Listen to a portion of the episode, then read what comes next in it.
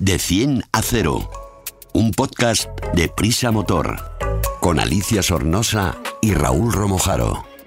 De 100 a 0 es el primer podcast de Prisa Motor, la plataforma transversal dedicada a la automoción del país, AS, 5 días, SER y Huffington Post. El podcast Cero Emisiones. Súbete con nosotros. Hoy estoy con Alfredo, que te tengo aquí, a mi izquierda. Hola.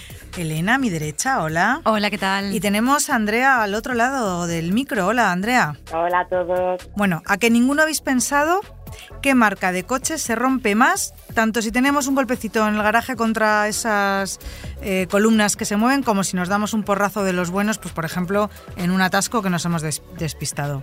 ¿A qué no lo sabéis? Pues ni Bueno. idea, a lo mejor de los más vendidos Pues o cómo. eh, vais a alucinar, porque hoy vamos a hablar con Andrea de esto, que es la que lo sabe, porque lo ha escrito para el motor.com, que ahí es donde podemos ver todas estas cosas tan interesantes. Y eh, además vamos a hablar de una cosa muy curiosa, que han bajado los precios de los coches eléctricos. Y para rematar, vamos a, a ver la prueba picadita de un 4x4 de los que más me han gustado a mí desde que salió. Así que arrancamos. Más que tecnología, más que eficiencia, más que conducción, más que seguridad, más que un podcast de motor. No es lo mismo darse un rozón en el garaje, porque las columnas se mueven, como he dicho antes, que tener un accidente por alcance en la autovía. Y no es lo mismo arreglar ese raspón de un coche de alta gama que de un utilitario. Pero, mm, Elena, ¿tú nos vas a sacar de dudas de esto o, o va a ser Andrea? No, no, soy yo, Vas soy a yo. ser tú, vas a ser Pero es tú. habitual que nos confundan Ah, sí. Andrea y a mí, no sé por qué. Bueno, pues si las dos Sí, chicas... empezamos a estar acostumbradas. Sí. Sí. Bueno, pues entonces va a ser Elena la que nos va a contar. ¿Cuáles son los coches que más se estropean en ambas ocasiones, ya sea un raspón o sea un golpazo? ¿Cuál se arruga más? La respuesta la encontramos en un estudio que han hecho en Car Vertical. Han analizado los coches de segunda mano adquiridos por sus usuarios entre octubre de 2022 y octubre de 2023, un añito, y han logrado una muestra de miles de casos que es reveladora. A ver. Con la información recopilada, Sí. BMW es la marca con los coches que más sufren eh, eh, este tipo de daños, un 67,36%. Le siguen Dodge, que no se vende en España, pero bueno, al ser coches de segunda mano sí que llegan a nuestro país, y Tesla. Pues habrá en contraposición, que me he quedado así un poco de piedra, habrá coches más duros, ¿no? Que se note menos los daños del raspón o del golpe del coche de delante si te has despistado en el atasco. Así es, los Alfa Romeo son los que menos porcentaje de coches accidentados contabilizan, un 30,55%. Y le siguen otra italiana, Fiat y, y Land Rover. Bueno, esto estamos hablando de, de golpes casi en parado. Pero a ver, ¿pensáis como yo que hay determinadas marcas que las conducen personas que parecen que están en un circuito o que les dan el coche y les regalan un curso para que vayan siempre volando, como algunas marcas alemanas? Pues efectivamente, el estudio también ha analizado cuáles son las marcas que más incidentes registran en su historial. Y aquí otra vez BMW es la que sale peor parada. Y le sigue eh, Lexus y otra vez Land Rover. Bueno, ¿qué, qué tela y las que menos accidentes tienen, o sea que sus conductores son eh, más tranquilitos, por decirlo de alguna manera. Pues son Dodge, eh, la americana que hemos hablado antes. Fiat y Citroën. Jo, Elena, mm, algo más que aportar a esta información, porque la verdad es que vaya faena comprarse un coche caro que además te cueste muchísimo más arreglarlo porque se te rompa más, porque sea como más delicado, ¿no? Una cosa así. Pero yo creo también que estos, eh, los, los primeros coches que ha dicho que ha dicho Elena, BMW y Tesla, quizás sea porque se guardan más en el garaje, ¿no? Por eh, Tesla eh, tienen que enchufarlo y BMW quizá por el coste, por el precio que tiene el coche, eh, duerme más habitualmente en un garaje, con lo cual sufre más daños al rozarse con columnas o las paredes, o, Ya, ¿no? pero- Quizá puede estar ahí un poco el quid de la cuestión. Pero Sí. la historia es que a raspón, o sea, a igual un Fiat y un BMW se pegan el mismo raspón y se hace más daño. O sea, se estropea más el BMW que el Fiat, ¿no? Así es. También es verdad que, bueno, eh, el mercado de segunda mano hay que ver también eh, los tipos de compradores que hay y hacia dónde apuntan estos compradores, porque Bueno, eh, a la gente que es aficionada a, las- a los modelos más prestacionales, pues BMW es una de las marcas que va a ver en su lista. Ya, pero nos dicen por ahí del control que están todos haciéndonos señas que no, que no, que no es que el coche se estropee más, no es que sea más. es que tiene más accidentes. es claro. que tiene más Depende- accidentes Y cuesta más arreglarlo. Exacto, depende de quién Ah, está al claro, volante y de las claro. manitas que tenga. Ay, madre, bueno, menos mal que esta marca alemana siempre da esos cursos que yo los veo en Jarama muchas veces y están todo el día dando vueltas ahí para aprender a, a que cuando derrapen no le den al coche de al lado. Sí, ya, ya que se gastan un dinero en el coche, pues por lo menos eh, que luego lo conduzcan con, con un mínimo de seguridad, ¿no? Pues eso digo yo. Elena, muchas gracias por esta info y a los demás no os voy a preguntar qué coche tenéis, ahí lo dejamos.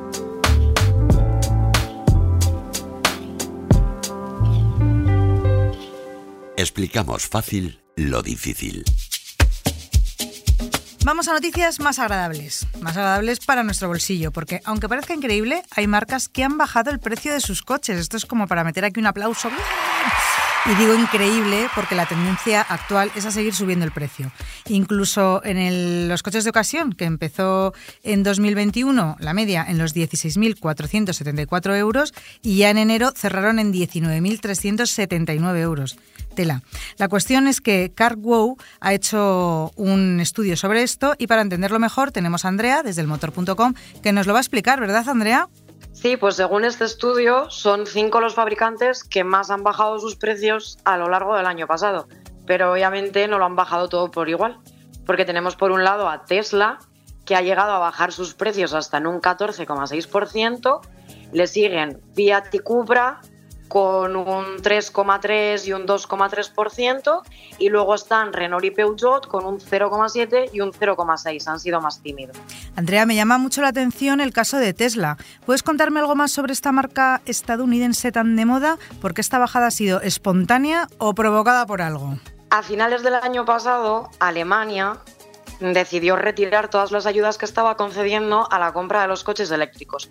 Y entonces Tesla, como una contramedida para poder seguir siendo atractiva para los, los conductores, en este caso alemanes, decidió bajar, decidió bajar sus precios de una manera bastante interesante, porque hay rebajas que han llegado a ser de 12.804 euros. Mm, no está nada mal. No, la verdad es que no. ¿Y del resto de los coches? mm, ¿Por qué ha sido? Realmente el caso de Tesla es bastante curioso y sí que es cierto que ya desde principios del año pasado ha venido bajando precios porque, por ejemplo, el Model 3 ahora mismo se puede pedir ya con las ayudas del MOVES y está por debajo de los 43.000 euros y esto fue antes de que Alemania retirara las ayudas.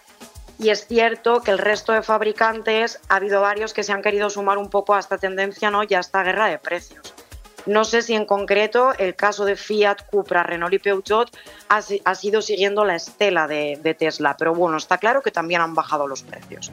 Bueno, pues esto en el fondo son buenas noticias para todos los que se quieran comprar un coche, que además, aunque los, se lo quieran comprar dentro de un año, dos o tres de segunda mano, porque serán todavía más baratos, aunque como nos ha contado al principio Elena, igual siguen subiendo los, vehículos de ocasión, como nos has contado en otras ocasiones, valga la redundancia.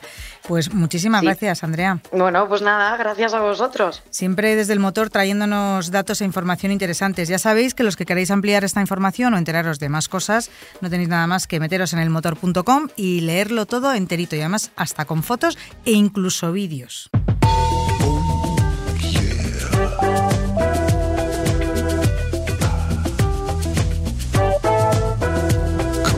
Te analizamos un vehículo en de 10 a 0. Vamos a hablar hoy de la moto en la que vengo, que, me está encantando, que es la nueva Royal Enfield Shotgun. De esa ya hablaremos en otro momento. Vamos a hablar del coche en el que has venido tú, Alfredo, que es un coche que nació en el 99, que lleva entre nosotros nada más y nada menos que cinco generaciones.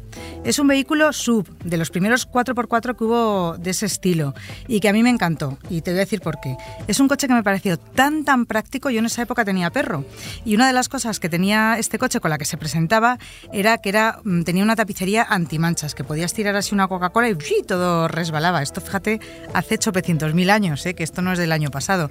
Y luego que en la, en la parte trasera, que ya me contarás si esto lo tiene en el maletero, tenía una bandeja, en vez de ser una alfombrilla, era como una especie de bandeja semirrígida, que el- todos los mm, pelos del perro caían ahí, y luego con quitarla y volcarla un poco se, se limpiaba, que esto decían que era pues para la gente que iba a esquiar, que se quitaba las botas llenas de, de esquí de barro, las ponía ahí y luego con un manguerazo se Pero limpiaba entiendo todo que era de goma. Claro. Sí, sí, era una goma así Sí, eso semirrígida. suele ser una opción. Ah, bueno, pues que como siempre los coches de prensa nos los dejan A tope. full equip, pues eh, y era un coche que creo que rompió también un poco con la estética y con los moldes de esa época de los de los 4x4. Vamos a decir ya de qué coche estamos hablando, ¿no? Dímelo tú, ya que estás Del- tan emocionada. Del Nissan X-Trail. Es que es el coche, ese coche es uno de los que a mí me hubiera encantado tener. Sea, me, me pirraba por ese coche en rojo, me acuerdo, con su aleroncito así encima del capó y, y como cuadradote. Mm, A mí es que los coches cuadrados me han gustado mucho. Yo creo que fue porque tuve un Seat Panda de jovencita y ya me quedé con la cabeza con el- la imagen de las cositas cuadradas. Bueno, pues hombre, se ha redondeado un poquito. en Bueno, esta- bueno, espera, espera, no empieces a contarme. Empezamos de 10 a 0. ¿Qué tipo de vehículo es? Pues es que ya lo has dicho tú todo. Bueno, yo he contado lo que, de, de lo que yo me acordaba de Ha ese dicho coche. que es un coche para gente que tenga perro y que vaya a esquiar. O que vaya bueno, a esquiar. Y, y aunque no vaya a esquiar o no tenga perro, yo creo que también es válido para muchas otras personas. Nada, eh, lo que has dicho es un Nissan X-Trail o X-Trail, que a nuestro compañero Rubén le, le gusta decir X-Trail. X-Trail. Sí, así que bueno, es un sub híbrido en esta, esta ocasión, pero no es nada común. Y porque vamos a ver luego su mecánica híbrida, que te puedo adelantar que las ruedas solo reciben energía eléctrica, no del motor de combustión. que Mm, así que es un híbrido curiosa. único en el mercado. ¿Qué caracteriza su diseño y carrocería? Mide 4,68 metros de longitud, 1,84 de ancho y 1,71 de alto. Eh, tiene llantas de 20 pulgadas y su presencia, lo que tú decías, es imponente, ¿no?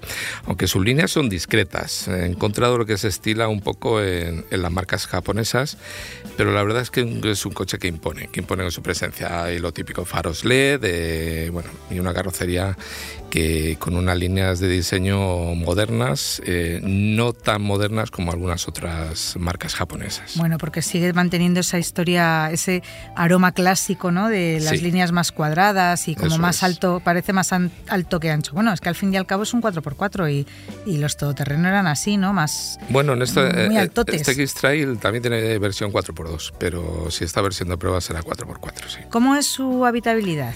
Resulta muy amplio, muy confortable para cinco personas. Eh, detrás eh, no tiene asiento como tal para el central, para el pasajero central, pero no va a sufrir estrecheces. Eh, además, estas plazas se sitúan un poquito más altas que las delanteras, así que estos pasajeros van a tener, una mejor visibilidad hacia adelante. Mm, la verdad es que bastante mejor que la mayoría de sus rivales. Eh, tiene una tercera fila en esta versión eh, se puede coger con esta tercera fila que tiene dos asientos y el acceso, bueno, y el hueco es para niños básicamente. Aunque también tengo que decirte que las puertas traseras se abren casi a 90 grados, con lo cual el acceso a la segunda fila es muy bueno, a la tercera un poquito peor. ¿Pero la tercera es un asiento corrido o son dos asientos laterales? Son dos asientos, no, son, sea, son dos butacas, banqueta- dos exacto, banquetas. exacto, en línea. ¿No? Eso me recuerda a Pues tú estás hablando de un Defender, yo creo, ¿no? De- de- del No, año- bueno, como has dicho dos, digo, y no lo he visto este coche, digo, a ver si es que las tiene No, va uno junto a otro. y uno es- junto a otro. Sí. Me recuerda a los coches familiares como el que tenía yo, que como somos cinco Exacto. hermanos, tenía ahí una fila de más en la parte de atrás. eso es. Y luego falta el maletero. Eh, no es muy grande, lo que pasa es que tiene formas regulares, está bien, tiene 485 litros de capacidad. Claro que si se levanta esta última fila, la tercera fila, con esos dos asientos, pues el maletero se quedan 120 litros. Y a no ser que cada, cada integrante lleve una mochila, pues va a ser complicado acoger todo, todo ese equipaje ¿no? de, los, de los habitantes de este Nissan. ¿Cuál es el equipamiento más destacado? El acabado de esta versión de pruebas, como casi siempre, es el Tecna Plus, que es el más alto de la gama. Y en su equipamiento, al contrario que pasa con muchos vehículos alemanes, aquí no hay prácticamente opciones. Cuenta con prácticamente todo lo que podemos imaginar o necesitamos, todo de serie. Para empezar, tiene una pantalla central en el salpicadero, es la protagonista, 12,3 pulgadas de tamaño. Y hay otros elementos, pues casi de coche premium, ¿no? como tapicería de piel, cámara de visión 360, conexión y carga inalámbrica para móviles. En fin, lo que te digo, pues como un sub premium, un alemán de, vamos, de última jornada y de mucho más precio. ¿Y sigue teniendo este tipo de tapicería como la que yo recuerdo? Mm, no. No, ya No, no, ¿no? Ya no. es tapicería normal y como Sí. te le tires por encima al café. Ya tienes que comprar un, pro- un protector Sí. para el perro. Sí, Ay, efectivamente. Vaya por Dios, con lo chulo que era eso. Bueno, no importa. ¿Qué motor lleva? Cuéntanos estas cosas curiosas del X-Trail. La versión de prueba cuenta con el sistema híbrido que te comentaba, se llama ePower y además esta versión tiene la tracción total que denominan en Nissan e-Force. Este sistema es el mismo que monta el Nissan Qashqai, que consta de un motor de combustión, hace girar una máquina eléctrica que se denomina Power Generator y esta produce electricidad que se envía o bien a la batería, que es muy pequeña, 2,1 kilovatios hora brutos, o directamente a cualquiera de los dos motores eléctricos que mueven las ruedas. Es decir, el motor de combustión no tiene conexión directa con las ruedas. Y en este caso se trata de un 3 cilindros, 1,5 litros con turbo de 158 caballos y el motor eléctrico delantero ofrece 204 caballos y el trasero 128. El conjunto al completo puede ofrecer un máximo de 213 caballos. Pues no está nada mal, ¿no? ¿Cuáles son sus prestaciones y consumos? Que ahora me vas a dar o a quitar la razón. Eh, bueno, no son una locura prestaciones, pero efectivamente no están mal. Y sobre todo si tenemos en cuenta que este coche traslada casi dos toneladas de peso. Entonces tarda 7 segundos en pasar de 0 a 100 y su velocidad máxima es de 180 kilómetros por hora, que tampoco está nada mal. El consumo, bueno, tampoco es el de un híbrido normal, y por desgracia se sitúa más cerca del que tiene un coche con motor de gasolina convencional. Porque aunque homologa 6,6 litros cada 100 kilómetros, en la práctica se sube hasta los 8 con facilidad. Eh, ¿Lo has probado por pista, por campo? Muy poquito, pero sí, la verdad es que es un coche muy capaz para hacer pistas, sobre todo con la tracción integral y tiene una buena capacidad, una buena altura libre al suelo con lo cual eh, puede superar obstáculos que muchas veces eh, el conductor o no se va a atrever a afrontarlos o se va a creer que no lo va a poder superar. Pero es un coche que, que, funciona muy bien. Bueno, pues nada, os lo podéis llevar a Marruecos si queréis los que tengáis ese coche para pasarlo bien en Semana Santa, por ejemplo. Eh, ¿Alguna cosa más de su comportamiento que te haya llamado la atención? Es muy suave, la rodadura muy suave, eh, trata muy bien a sus ocupantes, la suspensión está muy bien equilibrada, más orientada hacia el confort. Eh, esta tracción integral ofrece tres modos de conducción, nieve, barro y todoterreno. Y este sistema de tracción integral cuenta con dos motores eléctricos, como hemos comentado antes, situados uno en cada eje y que además se controlan de manera independiente en cada rueda, frenando la que pierde tracción. Que la verdad es que se pueden hacer muchas cosas con este coche fuera del asfalto. ¿no? Para aparcar, ¿qué tal? Estas son mis preguntas que siempre lo pienso, digo, pero... Bueno, pues para aparcar eh, mide 4,7 metros, es decir, casi 5, se queda 5 de 5 metros. Mm. Eh, bueno, eh, te puedes ayudar de la cámara de visión 360 que tiene, pues Ah, eso mira, ayuda mucho a Pues aparcar. sí. Bueno, ¿y cuánto nos cuesta esta monada? Nada, esto solo cuesta 52.300 euros. Ponme tres. Bueno, a ver, es un precio que puede parecer alto, pero si, si nos fijamos en lo que hemos hablado, su mecánica, el espacio a bordo y todo su equipamiento, mm, yo creo que este precio no es tan alto. Además, en este precio me han incluido los 800 euros que cuestan esos dos asientos adicionales y escamoteables que te decía de la tercera fila. Entonces, mm, la verdad no me parece un precio nada elevado. Y hablando de que es el acabado más alto de la gama. Ajá, ¿y para quién está indicado? Pues familias con muchos integrantes que se mueven de forma más o menos habitual en grandes trayectos, que necesitan un coche con habitabilidad y maletero. De paso, que a lo mejor necesitan eh, acceder al centro de las grandes ciudades, porque no nos olvidemos que cuenta con la etiqueta ECO, Ajá. de la DGT. ¿Y cuáles son sus rivales del mercado? Para los que no le guste la marca japonesa, que Con motor híbrido hay varios sub de estas medidas, pero que al final el motor de combustión no mueva las ruedas, no hay ninguno. Por medidas y por el mismo país de origen podemos fijarnos en el Honda CRV, tiene un propulsor híbrido tradicional de 184 caballos de potencia y un precio algo superior a igualdad de equipamiento. Si nos vamos a la vecina Corea, algo más pequeño, pero con mucho éxito de ventas está el Kia Sportage. En su versión híbrida ofrece, ofrece 230 caballos, un consumo un poquito inferior y un precio también algo más bajo. Tiene un maletero más grande, a pesar de medir casi 20 centímetros menos, y eso sí, pues no tiene la posibilidad de siete plazas que sí tiene este X-Trail. Vamos, que eso es sobre todo la guinda que tiene este coche, que tiene siete plazas que no lo tienen. Eso es, sobre todo yo creo que la, me- rivales. la mecánica tan original que tiene.